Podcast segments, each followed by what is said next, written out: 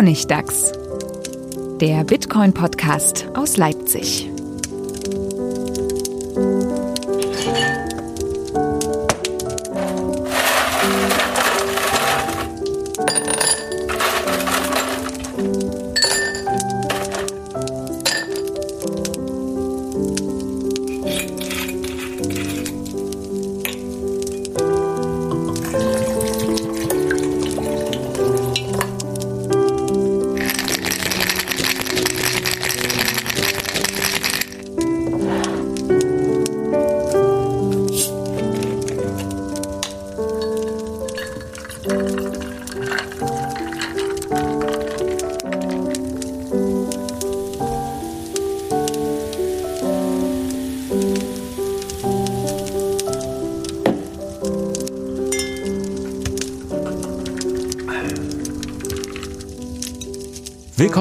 Zum Honigdachs, Folge 94. Dieses Mal wieder mit einer kleinen Sonderfolge, denn hier sind gerade Winterferien.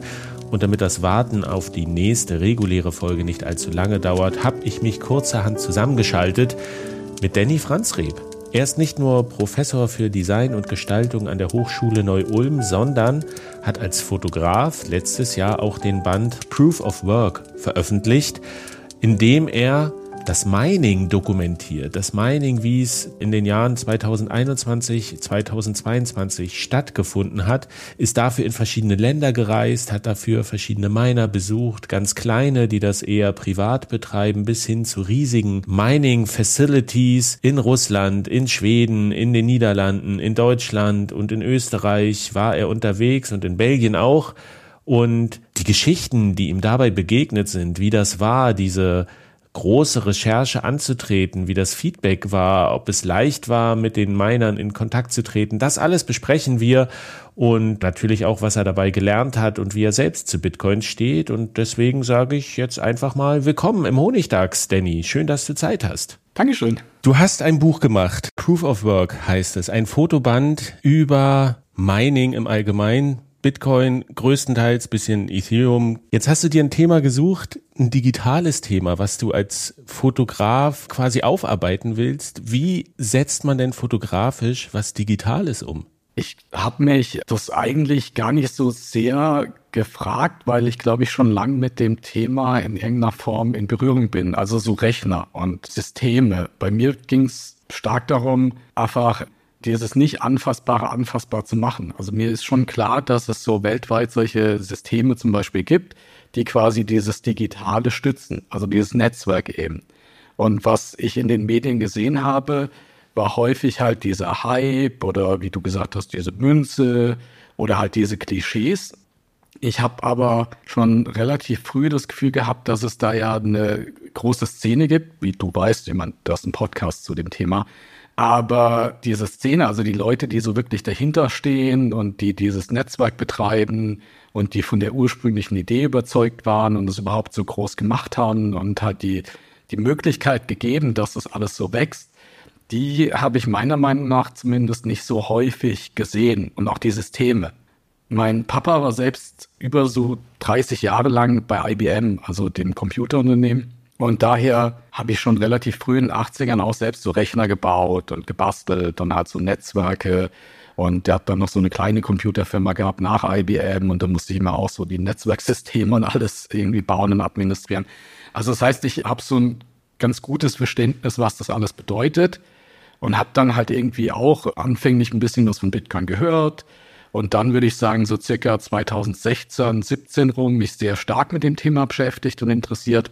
Und zuerst gar nicht so sehr aus dieser Perspektive, fotografisch irgendwas damit zu machen, sondern echt die Idee.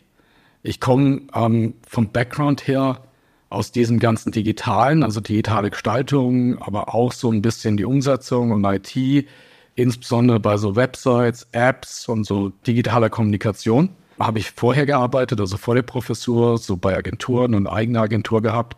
Und da war es eben so, dass es mich schon interessiert hat, als dieses Thema also am Anfang hieß es ja, Bitcoin ist so quasi das Internetgeld. Also ganz platt gesagt. Und wenn, wenn du sowas hörst, dann machst du dir schon Gedanken, was ist das und wie passt das zusammen zu dem ganzen Thema, was du da ohnehin quasi betreust. Und deswegen hat es mich ursprünglich erstmal aus der Perspektive interessiert, was ist die Idee, was passiert da? Und habe mich dann recht lange damit beschäftigt, so bis 2020 eher aus der Perspektive und war da immer dabei und habe gleichzeitig andere fotografische Projekte gemacht und dann irgendwann, ich kann dir gar nicht genau sagen warum, habe ich immer mehr so ein bisschen geschaut, ähm, wie funktioniert das hinter den Kulissen und wer ist da und dann ist mir vor allem aufgefallen, dass wie die Leute quasi diese Systeme überhaupt bauen, also dass das sehr so ähm, so eine Szene ist, die eigentlich ähm, für sich jetzt nicht als großes Unternehmen oder so existiert, sondern hat wirklich so in den kleineren Räumlichkeiten, Kellern, in irgendwelchen Hinterhöfen und dann langsam sich ausgebaut hat, halt immer größer zu, zu professionellen Unternehmen, die halt quasi in so eher so Industriegebieten oder sowas sitzen. Und ich mag diese Ästhetik ohnehin. Ja, also ich mag so Rechner und dieses Steampunkige und diese Art von ja, visueller Sprache total gern. Und habe gleichzeitig das Gefühl gehabt, dass da wenig in dem Raum existiert. Und dann habe ich 2020 eben angefangen, das so ein bisschen aufzuarbeiten. Klar, es gibt so ein paar YouTube-Videos und es gibt so ein paar Kanäle, wo manche Leute so meiner besuchen oder halt ein paar Bilder in Medien. Aber ich hatte halt nicht das Gefühl, dass das irgendwie so ein konsistentes Bild ist und dass du halt quasi so, dass es eine gute Dokumentation von diesem Space gibt, der in dem Moment in irgendeiner Form so an, für mich so an einem Kipppunkt stand, von den Anfängen der ersten so grob zehn Jahre hin zu einer starken Professionalisierung und Fokus auf halt professionelle Miner und das Energiethema und alles. Und ich wollte das unbedingt noch so mitnehmen. Als, ich weiß, wir sind im Bitcoin-Block, aber als Ethereum zum Beispiel auch noch Proof of Work waren, so Dinge. Und halt so ein bisschen diese Anfänge von allem noch mitnehmen und hin zu diesem, es wird immer professioneller und mal sehen, wo es halt in 10, 20 Jahren steht. Und das Visualisieren an sich, also es ist ja das grundsätzliche Problem, deswegen existiert ja auch diese Münze eigentlich, also diese Bitcoin-Münze. Wie kannst du irgendwas nicht Anfassbares anfassbar machen, also Zahlen? Und ich glaube, das kannst du über die Münze und für mich war es halt, du kannst es aber auch glaubhaft machen dadurch, dass du zeigst, dass es wirklich existiert. Also dass quasi diese ganzen Rechensysteme, die weltweit ja da sein müssen in der Theorie, wenn du drüber nachdenkst, also diese ganzen Serverfarmen quasi, ich nenne Serverfarmen, also Antminer oder irgendwas, da stehen halt jetzt quasi, also diese Minen, dass die ja irgendwo auf der Welt sein müssen und dass diese Menschen, die da sind, halt auch davon überzeugt sind. Und wie, wie sehr, mich hat auch interessiert, wie sehr sind die davon überzeugt? Also ist es so, dass die es jetzt einfach mal gemacht haben und äh, wenn es in einem Jahr halt nicht mehr lukrativ ist, lassen die es auch wieder? Oder äh, sind die da auch äh, mit einer längeren Perspektive mit bei? Und ich glaube, darüber kannst du es halt auch zeigen. Also kannst zeigen, okay, es gibt halt Leute, die sind davon überzeugt, die machen das schon lange, die werden das auch noch weiter so betreiben. Und es gibt halt weltweit unheimlich viele Standorte, die dieses Netzwerk stützen und das halt so ermöglichen, wie es eben ist. Also mir hat das unheimlich geholfen, selbst für mich das visuell greifbar zu machen und eben nicht auf dieser abstrakten Ebene okay, es gibt so eine Münze oder es gibt irgendwie ein paar YouTuber, die sprechen halt über die, also die, den Hype oder sowas, sondern wirklich dieses, okay, die Technologie existiert, die ist belastbar, die Menschen dahinter, die machen Sinn, das halt greifbar zu machen. Und äh, das war so die Idee für mich. Lass mich mal ganz kurz einsteigen, weil ich noch eine ja, Frage klar. habe, die, die sich daraus ergibt. Also das ergibt alles, äh, für mich finde ich das total schlüssig, mal zu sagen, ich muss mir die Infrastruktur angucken, die dahinter steht, um zu gucken, ob das echt ist. Aber weil das auch mein ursprünglicher Einstieg war, äh, ganz am Anfang, dass ich mal selber auf dem Schreibtisch so einen kleinen Bitcoin-Miner hatte. So, und das war damals so ein USB-Stick, äh, der irgendwie 333 330 Mega oder 330 Mega-Hashes hatte, also was eigentlich nichts ist. Aber so bin ich irgendwie in das Thema reingekommen. Hast du auch selber mal dich versucht, wenn du, du hast ja diesen Hintergrund mit, mit der technischen Expertise auf jeden Fall? Ja, ähm, nee, ich habe ehrlich gesagt am Anfang nicht die Zeit gehabt. Wir haben hier so viel gleichzeitig laufen gehabt. Ähm, es ist so ein bisschen in die Zeit gefallen, der, äh, von den ersten fünf Jahren von der Professur und unserer Geburt unserer Tochter und noch so ein paar Sachen. Ich habe mehrfach drüber nachgedacht. Es gibt auch ein paar Freunde, die das gemacht haben. Insofern konnte ich mir da schon immer so ein bisschen Einblick holen, aber ich selbst habe es jetzt nicht hier ähm, stehen gehabt oder in irgendeiner Form quasi eine Note oder sowas betrieben. Und würdest du dich, ich glaube, das ist vielleicht noch ganz interessant, um zu verstehen, von welchem Punkt du an dieses Buch rangegangen bist. Würdest du dich selber als Bitcoiner bezeichnen, als Teil dieser Community oder eher als Außenstehenden, der einen Blick drauf wirft? Ich weiß nicht, ob ich mich als Bitcoiner bezeichnen würde weil ich glaube, du musst dann schon, also, weil ich werde mir es nicht anmaßen, dass ich so sehr in dieser Community bin oder was zu der Codebase oder irgendwas beitrage. Also weiß nicht, ob ich mich so bezeichnen darf oder sollte.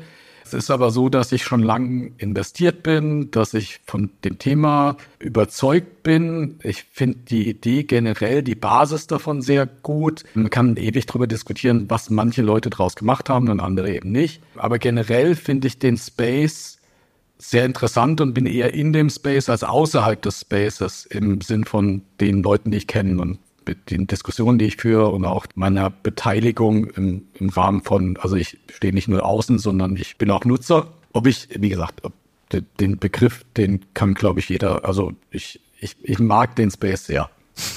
Okay, das reicht schon. Aber es ist ja manchmal, ne, wenn die Leute von außen kommen, dann denkt man sich so, ja, kommt wieder jemand und macht dann irgendwie, äh, wirft so seinen Blick drauf und hat aber keine Ahnung. Aber es gibt ja so ein bisschen mehr Substanz, wenn man sagt, da ist jemand, der hat sich schon Jahre damit beschäftigt und jetzt nutzt er seine andere Expertise, Design und Fotografie, um sich diesem Thema eben irgendwie zu nähern. Beziehungsweise gibt es ja viele Leute, die dann irgendwann sagen, ich muss jetzt auch mal irgendwas machen in diesem Bereich und finden dann was, was sie interessiert und wo sie sagen, okay, das, das, das ist jetzt das Projekt, was ich mir gesucht habe, was irgendwie eine Schnittmenge zu diesem Bitcoin-Thema hat insgesamt.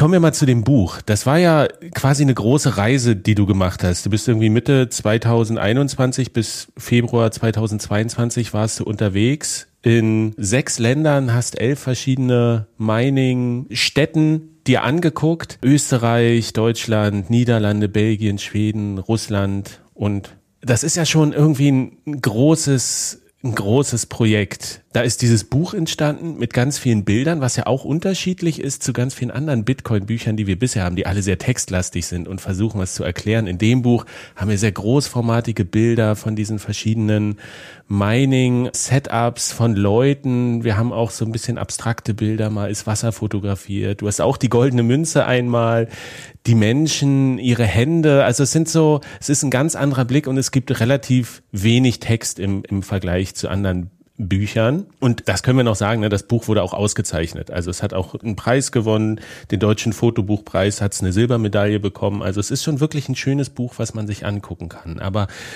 was war das für eine Reise, die du da gemacht hast? Wie, wie bist du an die Leute rangekommen, überhaupt zu sagen, ich möchte ich möchte mit euch reden, weil dieses Mining ist ja oft auch dieses Privatsphäre-Ding und ich will das gar nicht zeigen und ich begebe mich auch in Gefahr und jetzt kommt jemand mit einer Kamera und will mich auch noch der Öffentlichkeit vorstellen. Wie bist du überhaupt mit diesen Leuten in, in Kontakt gekommen? Ich würde es so unterschreiben, wie du es eben gesagt hast, dass das wirklich ähm, das größte Thema dabei ist Privatsphäre. Und es ist echt gar nicht so einfach gewesen. Ich habe erstmal ganz schlicht recherchiert über vielleicht die Wege, die du auch kennst, so, dass es halt Facebook-Gruppen gibt, es gibt Foren im Internet. Dann hast du natürlich auch ein paar professionelle Anbieter von Mining, also quasi Firmen, die wirklich Websites haben. Aber an sich bin ich äh, so rangegangen, dass ich geschaut habe, okay, wie kann ich die Leute erreichen? Vor allem über solche Gruppen und Foren und habe da das Projekt vorgestellt. Also ich war auch brutal transparent, was das betrifft. Ich habe ganz normal gesagt, wer ich bin, was ich mache, was ich damit vorhab und habe dann verschiedenes Feedback bekommen. Also viele waren halt so ein bisschen eher skeptisch. So, also ich bin jetzt nicht von den Medien, aber ich würde jetzt schon mal sagen, dass man es trotzdem so einordnet wie, okay, da kommen jetzt die Medien und irgendwer will Fotos machen. Deswegen waren manche skeptisch, was ich 100% verstehen kann. Also ich kann völlig nachvollziehen, dass nicht jeder unbedingt gerne bereit ist, dich irgendwie zu Hause einzuladen und zu zeigen, was er da so macht. Ist auch nicht nötig. Aber ich habe auch eigentlich beschrieben, dass es mir einfach darum geht, zu dokumentieren und so quasi das für die Nachwelt festzuhalten, weil ich halt glaube, dass es in 10 oder 20 Jahren sehr relevant ist, davon Bilder zu haben, was da damals passiert ist. Und manche fanden das dann auch gut. Also es gab ein paar Miner, die eben gesagt haben, ja, was, was wir hier machen, ist eben relevant. Uns ist es wichtig. Es geht hier nicht nur ums Geld. Das ist einfach quasi für uns ein gesellschaftliches Thema. Wir können das zeigen, weil es eben nicht illegal ist. Und wir wollen das sogar zeigen, um halt aufzuklären. Und da gab es immer wieder welche, die halt deswegen mitgemacht haben und gesagt haben, ja klar, warum nicht? am Anfang war es so, dass witzigerweise einer von den Minern auch Laienschauspieler war. Also das heißt, er wusste eh so ein bisschen. Also so manche Leute hatten aus irgendeinem Grund so ein bisschen eine Affinität, dass es nicht ganz so schlimm war, dass die halt fotografiert werden.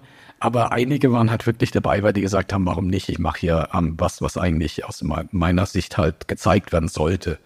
Ich habe auch ein, zwei Leute in meinem Netzwerk, die dann jemand gekannt haben, wo ich hin durfte fotografieren. Der erste Test, der ist aber gar nicht im Buch zum Beispiel, den ich gemacht habe. Der erste, den ich wirklich besucht habe, also Jan in, in München zum Beispiel, den habe ich wirklich über ein Facebook, also eine Gruppe kennengelernt. Manche andere über Foren. Und die größeren meine habe ich wirklich echt angeschrieben. Also da kamen noch jede Menge E-Mails nicht zurück. Also ich würde mal sagen, 20 Prozent war so Rücklauf, positiv irgendwas, 80 Prozent eher nicht. Aber nochmal, ich kann es voll verstehen. Also ähm, gerade auch, wenn man überlegt, wie das Thema manchmal in den Mainstream-Medien dargestellt wird, kann ich schon verstehen, dass nicht jeder unbedingt sein Bild neben dem Thema Energieproblematik oder so sehen möchte jetzt egal, ob das so ist oder nicht, aber es wird ja häufig so gemacht und dann kann ich schon verstehen, dass da das nicht unbedingt immer gewollt ist. Wobei, wie gesagt, ich glaube, es ist unheimlich wichtig, das zu zeigen für die Nachwelt. Ja, es geht ja nicht nur um diese Energiedebatte, sondern es gibt ja auch eine Liste, die tatsächlich so auflistet, wo es überall Übergriffe, körperliche Angriffe auf Bitcoiner gab, wo halt die Privatsphäre verletzt wurde und die dann teilweise auch schlimm misshandelt wurden oder so. Und das ist halt immer so ein bisschen dieser, dieser Zwiespalt zwischen ich mache das Ding und es setzt auf Anonymität, aber gleichzeitig muss man es eben auch sichtbar machen können und äh, Leute müssen zeigen, was sie machen und auch warum. Aber ich kann das auch verstehen, wenn die Leute dann sagen, endlich kommt mal jemand und fragt auch und hat vielleicht eine Perspektive, die, die ich als neutral empfinde oder wo ich sage, vielleicht eine Herangehensweise, die erstmal offen ist in gewisser Weise. Das heißt aber, ich meine, in dem Buch, das ist ja so eine, so eine Entwicklung tatsächlich, wenn man sich das anguckt. Am Anfang sind so die ganzen kleinen Minen, auch so die, was die Leute privat gebaut haben, da die eine Geschichte, da hat jemand, der Vater ist Elektriker und dann haben die sich da auch so ein Setup gebaut mit Grafikkarten, das genau dazu geschnitten ist. Und am Ende hin wird's halt immer größer auch. Ne? Dann kommen die ehemaligen Aluminiumwerke und am Ende, ich glaube, das allerletzte ist Schweden dann, wo richtig auch Forschungsprojekte sind, wie man die Abwärme noch nutzen kann mit einer Universität. War das schon von Anfang an so der Plan, diese Geschichte, oder hat sich das dann entwickelt? Hast du angefangen und hast dann die ersten Kontakte in die kleinen Gruppen gehabt und dann irgendwann haben auch mal die großen Firmen zurückgeschrieben? Äh, auch gerade Russland war schon vor dem Krieg nicht leicht hinzukommen. Und dann noch irgendwo in eine abgelegene Region, wo man so Mining betreibt und da ist ja auch wieder Sicherheit so ein Thema. Also war das von Anfang an so dein Plan, diese, diese Reise ins Große oder wie viel hat sich dabei unterwegs ergeben, einfach durch Zufall und wer sich halt zurückgemeldet hat? Ich wünschte, ich könnte sagen, das war alles genauso geplant. Im Prinzip war es natürlich schon so, dass ich am Anfang so testweise erstmal so in Gruppen Leute angeschrieben habe und überhaupt geschaut, funktioniert das? Ist es visuell überhaupt machbar auch? Also was passiert, wenn ich zu jemand gehe und versuche, so Miner und Computer abzubilden. Und also Porträts ist mir klar, dass es funktioniert, aber halt ist, ist es so visuell tragend, dass man was draus machen kann. Deswegen war ich zuerst so bei paar Leuten, die in der Umgebung, also Umgebung meine ich erstmal so Süddeutschland, gearbeitet haben, um das zu testen. Deswegen die ersten Miner waren schon eher dadurch bestimmt. Und dann war es aber wirklich so, dass es darauf ankam, wer sich gemeldet hat. Also es war, es war sehr hilfreich, dass ich dann so ein, zwei meiner schon fotografiert hatte und dann so ein paar Bilder immer mitschicken konnte, wenn ich so größere Unternehmen angeschrieben habe oder halt vielleicht auch auf Facebook oder so in der Gruppe gepostet. Dann konnte ich immerhin schon zeigen, um was es geht und vielleicht auch zeigen, dass es eben nicht so ist, dass die Bilder irgendwie sketchy oder in irgendeiner Form mh, hm, verfälschend sind, sondern halt irgendwie das einfach abbilden. Das hat unheimlich geholfen. Und dann habe ich versucht, in Kontakt zu kommen mit fast jedem, den ich recherchieren konnte, der in dem Space sich bewegt. Und manche haben sich ja zurückgemeldet und manche eben nicht. Durch manche habe ich auch wieder andere kennengelernt. Also es kam von mir aus jemand in Deutschland, dann noch mal jemand in Österreich, der in dem Bereich gearbeitet hat und hat äh, da einen Kontakt aufgebaut. Sowas hat auch geholfen. Ähm, manche Kontakte, da gab es halt äh, Schweden, hast du ja angesprochen, da wollte ich noch mal so ein bisschen ähm, zeigen, was da alles passiert, weil die A, moderne Mining-Farmen da haben. Also die Leute, die ich da besucht habe, das war eben Genesis Digital, Und die hatten auch ein Gewächshaus daneben. Und ich habe aber auch eine andere Firma angeschrieben, die was ähnliches machen mit einer Algenzucht. Und da hat's über Monate gebraucht, immer wieder hin und her zu schreiben. Aber am Ende ist es halt im Sand verlaufen und man hat mich dann halt doch nicht eingeladen. Also es kann, hätte aber auch sein können, dass das vorher stattfindet oder eben danach. Das heißt, es kam wirklich total drauf an, wer mich reingelassen hat und ähm, wer da offen war. So von den Locations habe ich mich halt eher auf Europa beschränkt, weil das eher in meinem ja, Einzugskreis war. Und Russland war zu der Zeit ein Thema, weil halt da gerade vorher eben viele der Miner aus China vertrieben wurden und sich da so ein paar Hotspots aufgebaut haben wegen dem Thema Energie. Also Russland war jetzt nicht wegen Russland für mich ein Thema, sondern einfach weil da große Minen waren, die zu der Zeit betrieben wurden und immer noch betrieben werden. Und eben wirklich auch die Leute da gesagt haben, komm vorbei, aus verschiedenen Gründen. Also ähm, ich habe einen großen Miner in, an der Grenze von Finnland besucht in Russland, äh, in der Nähe von Schegesha. Und die hatten damals auch so ein bisschen Streben, also A, es ist halt eine große Firma, die quasi auch Kunden sucht. Und B, wollten die sich eh so Richtung Europa erweitern und da auch Offices aufmachen. Deswegen waren die eh sehr offen, was die Medien betrifft. Und ähnlich war es dann, als ich auch noch mal in Irkutsk war. Die Mine da wurde auch von einem Russen betrieben, der aber in Berlin gewohnt hat. Mittlerweile, meine ich, wohnt er wieder in St. Petersburg, so wie ich es gehört habe. Aber der war auch relativ offen Richtung Europa. Und da war es halt äh, in Irkutsk zum Beispiel so, dass die eh so eine Art Investorentreffen hatten, wo ein paar verschiedene Investoren aus Mexiko, äh, Frankreich, England, äh, Kamerun, also so echt verschiedene, ohnehin da waren um sich halt mal diese Minen anzuschauen und zu sehen, wo ihre äh, Miner stehen und halt Sicherheit und alles sich anzuschauen und wie wird das da gemacht. Und da hat mich mich einfach eingeladen, hat gesagt, kannst du ja mitkommen, also kannst du das auch eben anschauen. Und da hatte ich echt Glück, also dass es halt zu dem Zeitpunkt quasi war. Also es kam wirklich total drauf an, wer sich gemeldet hat, ähm, ob die offen waren und ob ich da Zugang hatte am Ende. Ähm, ja, und da, da, da war es wirklich auch, also teilweise sicherheitsrelevante Themen. Ich stand irgendwann in dieser Mine, ähm, also in dieser ehemaligen Aluminiumfabrik und habe dann mal draußen irgendwo fotografiert. Das ist ein Riesengelände und dann kam echt irgendwie ein Russe von, von der Armee und stand auf einmal neben mir und hat gemeint, äh, was, also ich habe nichts verstanden, aber es ging so in die Richtung, was machst denn du da? Und äh, die äh, Firma hatte mir aber Gott sei Dank jemanden mitgeschickt, der so ein bisschen für die, die Medien macht und halt einer der wenigen war, der Englisch und Russisch konnte. Und er kam dann auch direkt und hat irgendwie versucht zu vermitteln und dann war es halt schon so, er packt die Kamera weg, nebendran ist ein ähm, Militärstützpunkt so ungefähr. Deswegen gibt's da zum Beispiel nur Fotos von drin. Also es kam halt wirklich total drauf an, was machbar war. Das, was du erzählt hast über diese Recherche, wie viel muss ich mir vorstellen, wie viel mehr Arbeit ist in diese ganze Kommunikation und Recherche geflossen, als dann am Ende in das Besuchen von diesen elf Mining-Städten, weil das klingt ja so, als, als wäre da ein riesiger kommunikativer Aufwand auch für eine Recherche und also das und die Frage, die sich damit auch verbindet, ist, wie groß ist dieses Mining-Business? Weil, also ich habe mich in den letzten Jahren wenig mit diesem Thema jetzt explizit auseinandergesetzt und es gibt ja auch immer wieder diese Fragen, ob äh, ist das dezentralisiert oder gibt es da so die paar Anbieter? Aber das, was ich so ein bisschen raushöre, ist ja schon, dass das auch irgendwie gigantisch ist auf eine gewisse Art und Weise und sehr dezentralisiert. Also wie viel wie viel Arbeit war das tatsächlich, das alles zu organisieren und zu kommunizieren? Und wie würdest du dieses, dieses Mining-Business insgesamt einschätzen? Ist das, ist das dezentralisiert? Ähm, von der Arbeit her kann ich dir sagen, dass ich an manchen Punkten mich wirklich gefragt habe, ob es gerade Sinn macht, was ich da mache. Äh, weil es teilweise schon unheimlich viele Mails waren, die man schreiben musste, wo halt eben nichts zurückkam selbst bei denen, die mich eingeladen haben, war es viel Kommunikation, um halt Vertrauen aufzubauen. Ähm, wie gesagt, ich verstehe es völlig, aber es war wirklich ähm, nicht so einfach, ähm, die Kontakte aufzubauen und halt das Vertrauen. Und an manchen Stellen wusste ich auch nicht, wie es weitergeht. Also ob äh, ich noch vier, fünf Leute finde, die quasi offen dafür sind oder nicht.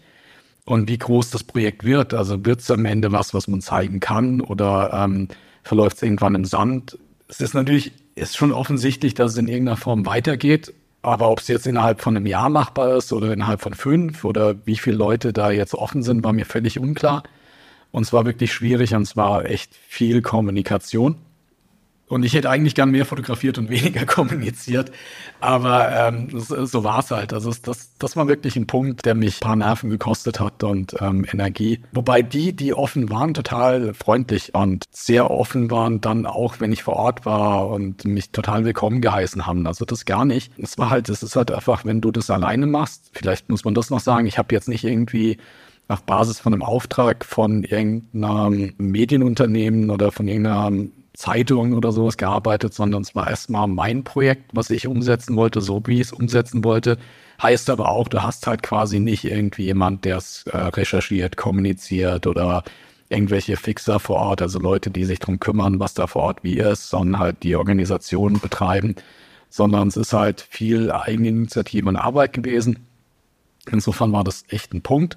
Und der zweite Teil deiner Frage, ich glaube, das Feld ist unheimlich groß. Wenn du siehst, wie, wie groß die Hashrate ist und an wie vielen Stellen auf der Welt das betrieben wird. Ich würde sagen, dass man tendenziell auf jeden Fall sieht, dass es immer professioneller wird. Also, dass du eben, was du gesagt hast, du nicht irgendwie wie 2013 irgendwo einen USB-Stick reinstecken kannst oder wie, ich würde auch sagen, 2016 bis 2020 gab es selbst in Deutschland noch, standen da irgendwo Bitcoin-Miner, wirklich so richtig. Auch zu Hause in Privathaushalten. Ich war hier in der Nähe in einem Privathaushalt im Keller. Da habe ich fotografiert und habe ohne Witz erstmal meinen Pullover, mein T-Shirt ausgezogen, weil es da unten so warm war, dass da, also, dass, dass du da eigentlich gar nicht mehr sein konntest.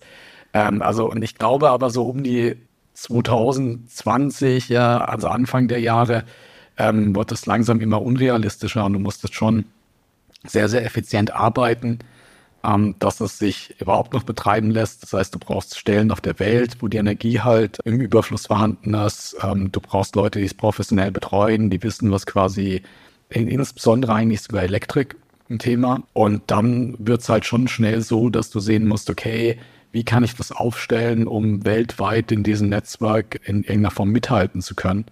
Und daraus ergibt sich schon eine Professionalisierung, die ich zum Beispiel halt eben in Russland gesehen habe. Angeblich ist es die, die längste Bitcoin-Farm der Welt mit über 300 Metern Länge im Endeffekt. Da stehen über 10.000 Miner. Das ist ein Riesending. Und da ist es schon so, dass da 120 Leute arbeiten und die professionell, also sehr, sehr weit vorne sind, weil die halt günstig Energie haben und einen Standort, der nicht so teuer ist. Und damit muss man ja am Ende mithalten. In den USA sieht man jetzt so Entwicklungen, die halt quasi in verschiedenen Bereichen Sinn machen. Es ist auch immer mehr so ein Thema, wie kann ich denn Überschussenergie zum Beispiel nutzen, also die vielleicht nicht anders verwendet wird zum Mining.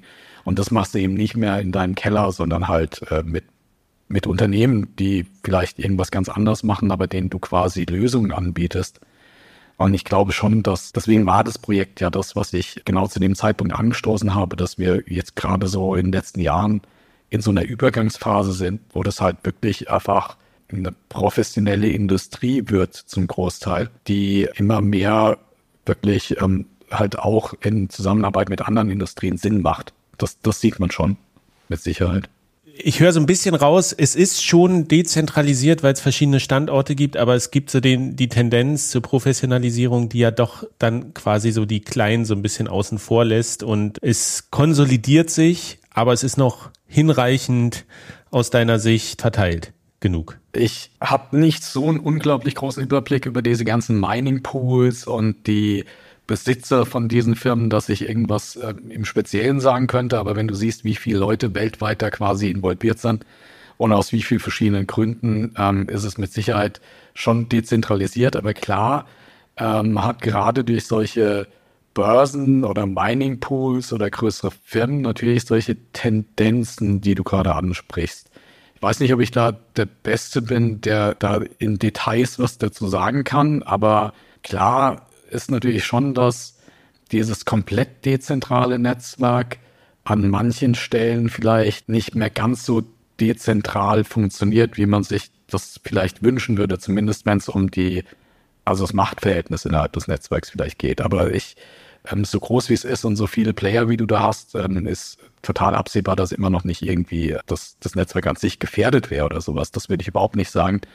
Ähm, aber diese, diese Tendenz ist schon da, aber vielleicht kann man die auch in gewisser Form umkehren, indem du halt ähm, so Dinge machst wie Miner ähm, zu entwickeln, die an jeder Windkraftanlage oder in den USA, wo Öl gefordert wird, Energie abnimmt, die vielleicht äh, überschüssig ist und dann hast du auf einmal viele kleine Player, die sich sowas hinstellen, weil es an irgendeiner Stelle halt so Sinn macht. Ist aber trotzdem halt die Frage, okay, an welchem Pool sind die wieder angeschlossen und so. Also klar, da gibt es so viele Details.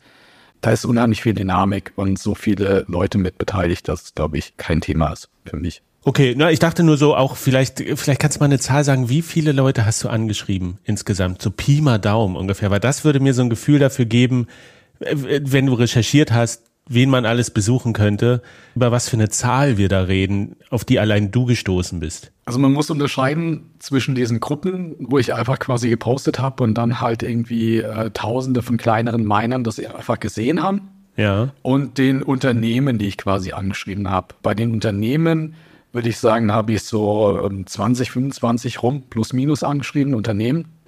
Ähm, so die größeren, die du wirklich online findest und die da aktiv sind. Aber selbst das bewegt sich. Also es gibt so Player, am Beispiel von mir aus ähm, hier von Deutschland, da gibt es Player, die quasi zu der Zeit, wo ich das Buch gemacht habe, gerade gegründet wurden und die mittlerweile relativ großen Einfluss haben oder beziehungsweise halt mittlerweile sich da bewegen, die ähm, vor zwei Jahren gar nicht gab. Also beispielsweise irgendwie TerraHash in Augsburg zum Beispiel, die sich mit dem Energiethema und sowas beschäftigen. Mit denen habe ich dann im Nachhinein auch noch gesprochen. Die, ich weiß nicht, ich glaube, die wurden was 2022 oder letztes Jahr eigentlich erst komplett gegründet und, und bewegen da relativ viel im Moment auch was die Gründung von dem Verein betrifft, der sich mehr um das Thema kümmern soll hier in Europa, solche Dinge. Das heißt, da ist ähm, unheimlich viel Bewegung drin, was die Anbieter betrifft. Ich habe auch zum Beispiel in Irkutsk mir sagen lassen, dass da hunderte von kleineren Minern sitzen, weil zum Beispiel in Irkutsk es so ist, dass die einen gigantischen Damm haben und diese Energiepreise deswegen so gering sind. Also als ich da war, waren es, glaube ich, drei Cent die Kilowattstunde oder sowas. Und so wie ich es verstanden habe, ist es so, dass die es genau umgekehrt machen, dass normale Einwohner quasi drei Cent zahlen und Unternehmen fast doppelte, was immer noch sehr günstig ist, aber du hast quasi als Einwohner einen tollen Vorteil. Und deswegen gab es da in der Region viele Leute, die damals halt quasi ähm, das genutzt haben. Und da hast du halt keine Übersicht drüber. Aber ich denke, man sieht schon nach wie vor, dass diese kleineren Anbieter zumindest, wenn, wenn man es langfristig rechnet, irgendwann ähm, Schwierigkeiten haben werden, sich im Markt zu behaupten. Oder es aus Idealismus dann halt noch weiter betreiben und laufen lassen. Wenn sie, wenn sie sowas haben wie auch eine Solaranlage oder so, weil sind ja auch verschiedene Energieträger, die bei dir im Buch auftauchen. Ich muss ja sagen, mich hat am meisten überrascht, das, das hatte ich gar nicht so auf dem Schirm. Äh, ich glaube, es ist in Belgien, wo aus Biogas, quasi wo Lebensmittelreste und Abfälle verwendet werden, um Biogas zu erzeugen und damit eben gemeint wird. Und ich glaube, du schreibst darin, dass die gerade in der Corona-Krise von McDonalds die, die Kartoffeln übernommen haben, die die nicht los wurden und damit ganz viel Energie erzeugt haben. Und das fand ich so überraschend. Was war denn für dich so vielleicht die überraschendste Geschichte, die dir begegnet ist in den Monaten, die du da unterwegs warst? Bist du auf etwas gestoßen, wo, womit du nicht gerechnet hast? Also vielleicht eine Sache, ich hätte nicht gedacht, dass es dann doch so individuell ist, wie ich das erlebt habe. Also du triffst halt wirklich jede Menge Leute, die aus so viel unterschiedlichen Gründen in dieser Welt unterwegs sind. Also ich habe Leute getroffen, die sich dann mit Bitcoin beschäftigt haben, weil der Vater krank wurde und die wollten alternative Medizin kaufen und mussten dann irgendwie halt übers Dark Web zum ersten Mal an ähm, Medizinprodukte kommen und dann haben die auf einmal aber gemerkt, was Bitcoin überhaupt ist. Und das war jemand, der eigentlich bei einer Bank gearbeitet hat und er hat seinen Job gekündigt und hat dann quasi eine Firma aufgemacht, die sich mit Hardware für, für Miner beschäftigt, so Dinge. Andere Leute waren halt quasi in dem Space unterwegs, haben aber die Gewinne genutzt, um Wohnungen für Flüchtlinge dann zu finanzieren und so. Ich habe Leute in Österreich getroffen, die eigentlich irgendwo mal im Hotelbusiness angefangen haben, aber jetzt irgendwelche Heizungen bauen, die mit Bitcoin-Minern betrieben werden, also die Abwärme nutzen. Ich habe Leute getroffen, die das in München in dem Keller gestartet haben, aber jetzt eines der größten und ältesten Mining-Unternehmen der Welt haben und auf einmal dann irgendwie Minen auf Island und irgendwie in Schweden und so Dinge. Also so ähm, die Geschichten sind halt total abgefahren. Also es ist selten so, dass da jemand sagt, okay, ich habe mir das einmal durchgerechnet und habe gemerkt, ja gut, das ist ganz schön viel Gewinn, den ich da machen kann und deswegen habe ich das mal aufgebaut. Das war witzigerweise gerade in Russland ähm, einmal so, das kann man auch ganz gut nachlesen. Da gibt es einen Artikel, der mal in der Brand 1 irgendwie ein halbes Jahr, Jahr nachdem ich da war, erschienen ist, ähm, über diese Mine zum Beispiel. Deswegen ist es öffentlich, deswegen erzähle ich es auch so. Also ähm, das, ich weiß, dass es ohnehin so schriftlich festgehalten ist, deswegen erzähle ich hier gerade nicht irgendwie ein Geheimnis von irgendjemand, aber da gab es schon Leute, die gesagt haben, okay, ach so, das gibt's und wenn wir uns jetzt irgendwie einen Standort suchen, der ideal gelegen ist mit günstiger Energie und im Idealfall noch ein bisschen erhöht, dass der Winter gut durchfließen kann zur Kühlung und so. Die haben das natürlich schon durchgerechnet und ich glaube, das passiert auch mehr mittlerweile. Aber alle Leute, die ich eigentlich getroffen habe, also die meisten zumindest, kamen irgendwie mehr aus der Idee. Also total aus diesem, okay, was macht das für die Gesellschaft? Oh, das ist total cool, dass jemand sowas entworfen hat und dass es das gibt. Und äh, sind mehr daraus gewachsen. Und das fand ich schon überzeugend für mich, was so diese ähm, Welt und Szene betrifft. Also, dass es nicht irgendwie das ist, was man eigentlich meiner Meinung nach schon in Medien sieht. Also diese ganzen Hype-Leute, die eigentlich irgendwie da sind, was jetzt irgendwie Geld zu verdienen gibt, sondern dass diese Ebene drunter ähm, sehr stark von der Idee an sich getrieben ist und von der Eleganz der Idee und von dem, was da dadurch entstehen kann. Und das fand ich schon für mich, ich hätte natürlich gehofft, dass es so ist, aber ich habe jetzt nicht erwartet, dass die Leute alle irgendwie so in die Richtung tendieren. Und ähm, das, das, ich habe ja ich hab am Anfang so ein bisschen gesagt, für mich war es selbst so ein Thema zu sehen, was dahinter steckt und welche Leute es sind und wie die Systeme so sind.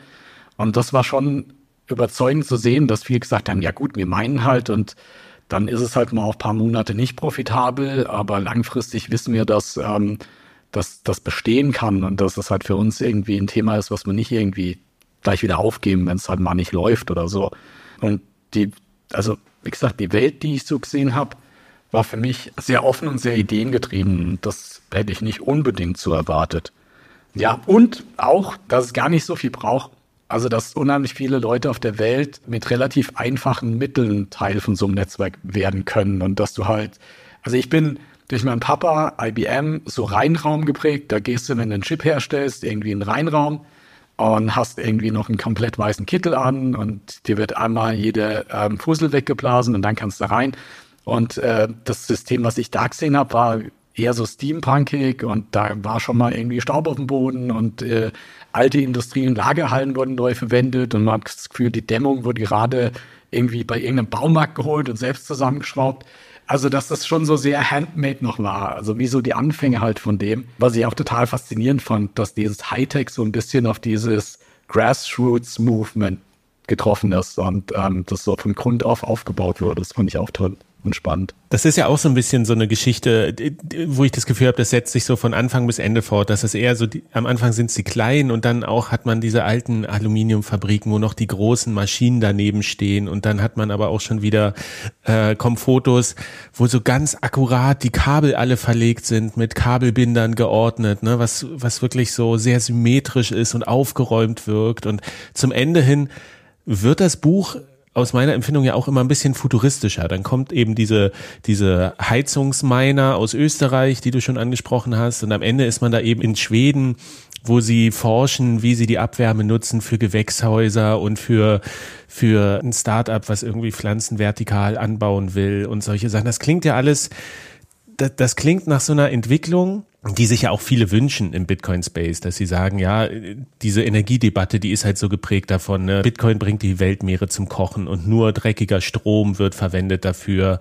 Aber zum Ende hin wird's bei dir so futuristisch, wo siehst du die Entwicklung hin? Ist das tatsächlich etwas, wo man sagt, das sind einfach unterschiedliche Orte und es gibt diese super dreckigen Minen auf der einen Seite, während parallel halt die super cleanen Minen mit grünem Strom und mit noch Mehrwert, der erzeugt wird, irgendwie stattfinden? Oder siehst du vielleicht auch so eine Tendenz, dass man sagt, okay, es kommt immer weiter auch diese Verflechtung, dass man sagt, man nutzt diese Bitcoin-Miner eben nicht nur, um das Netzwerk zu stützen, sondern integriert die irgendwo als äh, letzte Abnehmer oder um diese Schwankung im Netz zu regulieren, dass man sagt, diese Infrastruktur reift immer mehr und findet dadurch auch noch mehr zusätzlichen Nutzen, den man irgendwie verwenden kann. Ist das, ist das eine parallele Entwicklung oder ist das eine lineare Entwicklung? Schmutzig und sauber bei Bitcoin Mining? Ich würde sagen, auf jeden Fall parallel.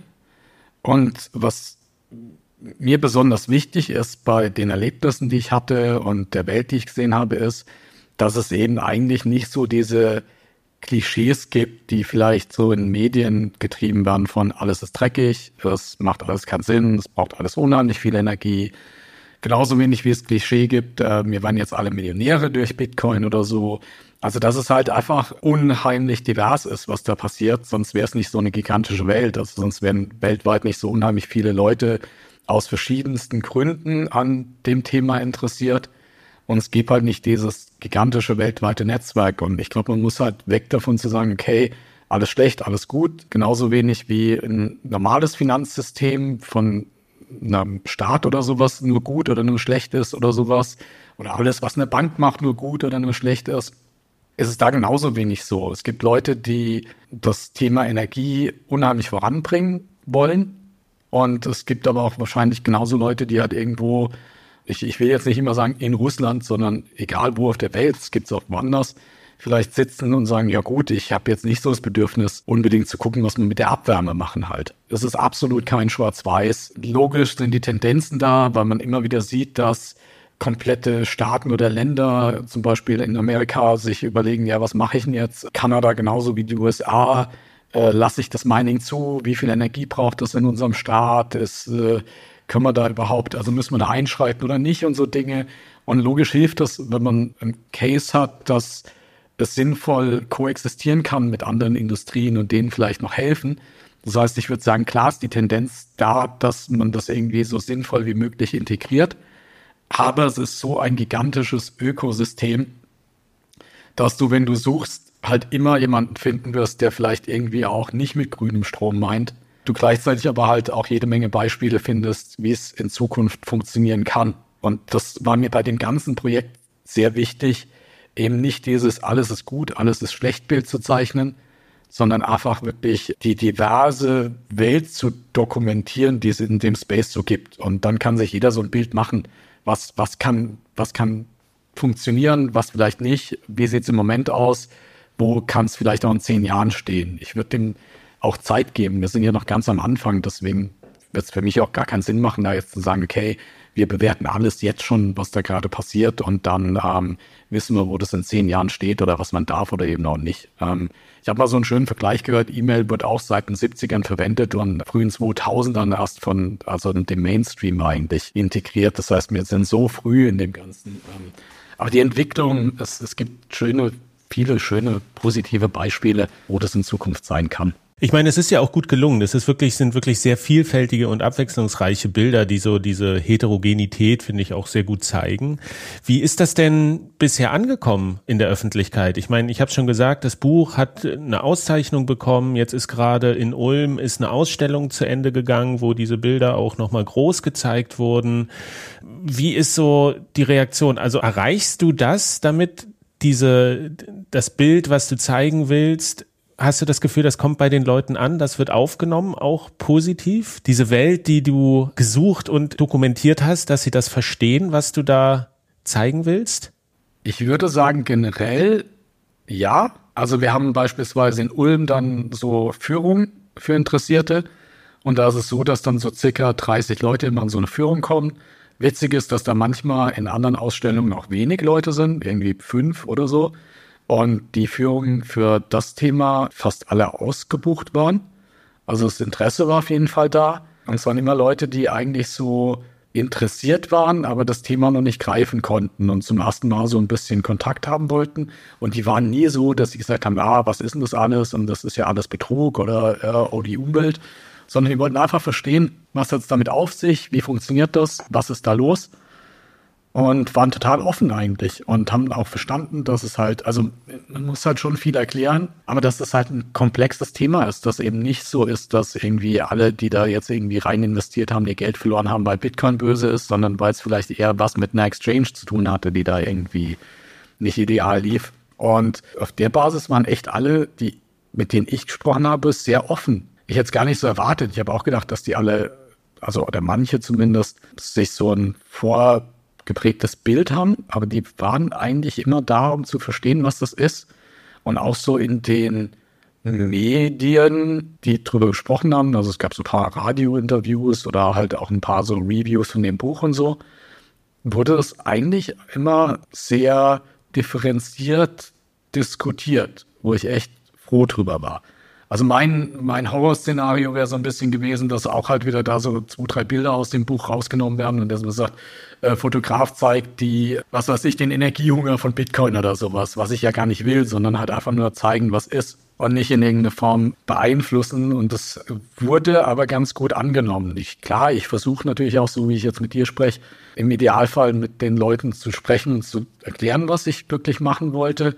Aber an sich, dadurch, dass die Bilder so sind, wie die sind und die Geschichte so ist, wie die ist, die ja auch im Buch so ein bisschen miterzählt wird, haben sich viele darauf eingelassen, wirklich mal einen Blick hinter die Kulissen wahrzunehmen und eben nicht so dieses Klischee in irgendeiner Form zu bedienen. Also da war ich schon sehr happy und so versuchen, wir das eigentlich auch im Idealfall halt darzustellen. Ich kann nicht alles kontrollieren, was darüber geschrieben wird. Mir geht's, oder nicht kontrollieren, aber halt quasi vorher mit jedem sprechen und erklären, was ich da vorhab. Aber trotzdem wird's echt, ähm, also ich bin echt happy, so wie es angenommen wird. Vielleicht eine Sache noch, ich bin auch echt happy, wie es in der Community angenommen wird. Weil ich da auch da so nicht wusste, was, was macht man draus. Also sind viele so, ja, jetzt kommt der und will es irgendwie zeigen und mh, hm, wir fühlen uns da nicht richtig repräsentiert. Ich habe das Buch ja so quasi allen geschickt, die da auch abgebildet sind und die, also die wissen, wie es aussieht und welche Bilder da gezeigt wurden. Und die waren auch sehr happy, haben sich gefreut. Also da war keiner dabei, der gesagt hat, was hast du jetzt da gemacht oder wie zeigst du uns? Was mir echt wichtig war. Und ein paar der größeren Anbieter haben auch gesagt, kannst du uns auch fünf schicken, so ungefähr. Also die waren alle, also es war mir echt wichtig, weil ich hatte ein gutes Verhältnis mit den Leuten, ähm, dass, dass die für sich sauber repräsentiert sind und nicht auf einmal, wie manchmal das wohl vorher der Fall war, dann Bilder von sich in Medien finden zu einem komplett anderen Kontext oder sich wundern, was das auf einmal dann draus gemacht wurde. Und das hat ja eigentlich gut funktioniert, fand ich bisher. Ist denn geplant, diese Ausstellung nochmal woanders zu zeigen als nur in Ulm? Ja, also es gibt so ein, zwei Gespräche mit Ausstellungsorten, wo noch nicht sicher ist, dass es stattfinden wird. Es gibt parallel eine größere Ausstellung in Hamburg, wo es um das ganze Thema Mining witzigerweise geht, äh, im Museum der Arbeit, was natürlich zu dem Thema halt passt, wo es aber auch halt quasi um andere Minen geht, also so Kohle oder seltene Erden und alles, also alles so, was der Mensch mit Mining macht und da hat man das im größeren Kontext auch mit aufgenommen was echt eine große Ausstellung ist, wo auch was wirklich schön ist, das Thema integriert wurde, weil halt auch sehr bekannte Fotografen weltweit, ich weiß nicht, ob Sebastian Salgado manchen was sagt, aber halt so alte, sehr bekannte Schwarz-Weiß-Fotografen mit in der Ausstellung sind und halt so diese Minenbilder dann mit denen im Kontext stehen, wo es einfach darum geht, wie Leute quasi ihre Arbeit in irgendeinen Wert umsetzen. Früher halt in so Minen, heute vielleicht so. Die gibt's gerade in Hamburg noch bis, ich glaube, Anfang Mai. Die geht dann in die Völklinger Hütte ab Ende Mai bis September. Weltkulturerbe im Saarland ist es. Und dann werden wir mal sehen. Also es gibt noch ein, zwei Ansätze, wo wir in Diskussion sind. Aber logisch sollte das in irgendeiner Form noch weiter gezeigt werden. Und da sind wir gerade so dabei. Also langsam startet es auch, dass ein paar mehr Leute, wie beispielsweise du, durch die ersten zwei, drei Kontakte darauf aufmerksam werden. Und mir wäre es schon ein Anliegen, A, diese Bilder weiter zu zeigen. Dadurch, da hilft aber auch das Buch sehr. Also das, ein Buch ist ja für mich so eine Art Ausstellung, die du quasi persönlich für dich haben kannst. Also kannst du einfach selbst so durch die Bilder gehen, was schon mal schön ist.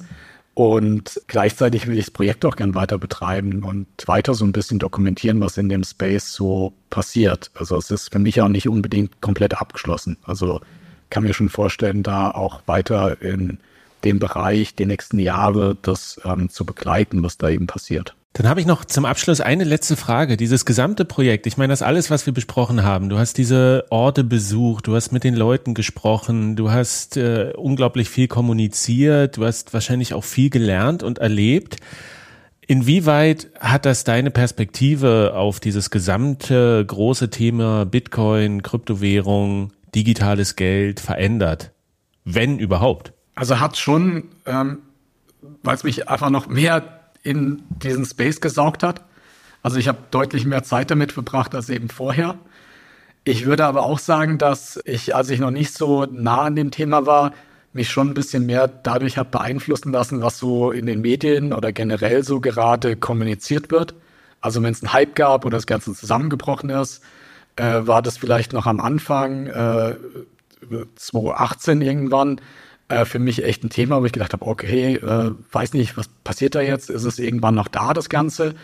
Und äh, als jetzt das letzte Mal so ein bisschen die äh, Bitcoin und äh, der ganze Space korrigiert haben, war das für mich einfach gar kein Thema. Also weil mir völlig klar war, dass dieses System weiter besteht und dass quasi alle, die da beteiligt sind, das völlig anders sehen und dass das jetzt eine natürliche Korrektur ist, beispielsweise im Preis, die für mich dadurch, dass ich gesehen habe, was ich gesehen habe, eben nicht mehr so verunsichernd war oder halt das ganze Phänomen, man, man hat ja in den Medien häufiger das, okay, Bitcoin ist jetzt tot. Jedes Mal, wenn irgendwie eine Korrektur ist, ist, ist das Thema jetzt erledigt und keiner wird es mehr machen. Und davon bin ich eigentlich jetzt total weg, weil ich halt sehe, wie umfassend der Space ist, was die Infrastruktur betrifft, was Entwicklungen auch im Moment betrifft, die quasi das Thema, wie kann man nachhaltiger werden, wie kann man das Mining mit anderen Industrien kombinieren und so.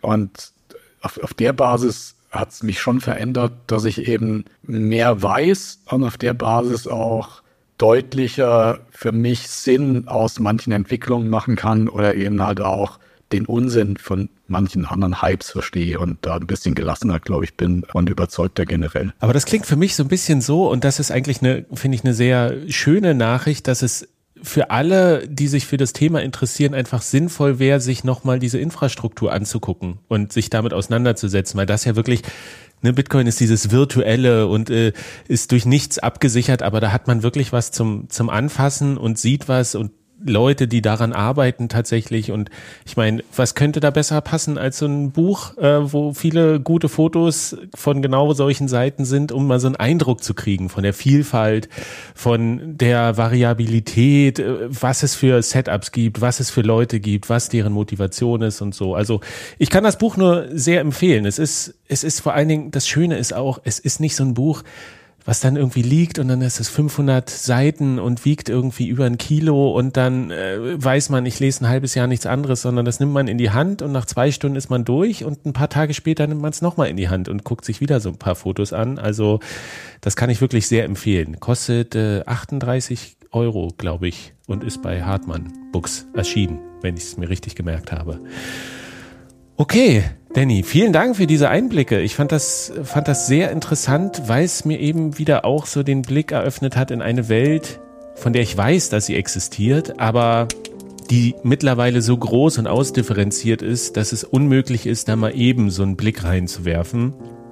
Und du hast das aber, wie ich finde, sehr schön bisschen erklärt, wie es doch gelingt, dort einen Zugang irgendwie zu finden, selbst wenn man jetzt nicht Mining selber betreiben will oder so. Äh, insofern vielen Dank für diese Erläuterung und viel Erfolg, dass das mit den Ausstellungen noch klappt, die geplant sind. Und äh, ich würde mich natürlich freuen, auch wenn das gelingt, diese Botschaft, die du äh, mit dem Buch quasi geschaffen hast, auch zu Leuten zu bringen, die Schwierigkeiten haben bisher mit dem mit dem Bitcoin-Thema. Ne? Also auch mit dieser Energiedebatte. Ich könnte mir das gut vorstellen, dass du vielleicht da auf einem Podium oder sowas auch mal gut aufgehoben wärst, wenn das diskutiert werden sollte. Aber das ist was für die Zukunft.